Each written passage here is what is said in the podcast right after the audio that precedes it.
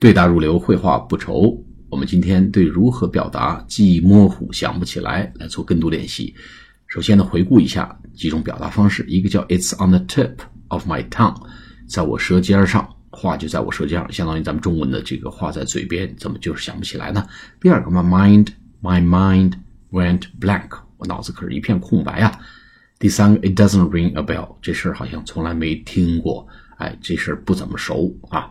好，我们来做跟读练习。比如说，说 What was the name of your first teacher？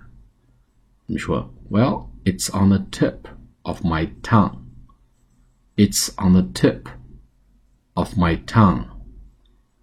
It's on the tip of my tongue.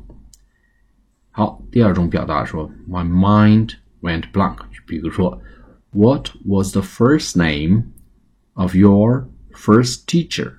你的老师的名字，第一个老师，第一任老师的名字是什么呢？你说，Well, my mind went blank. My mind went blank. My mind went blank. 我脑子一片空白。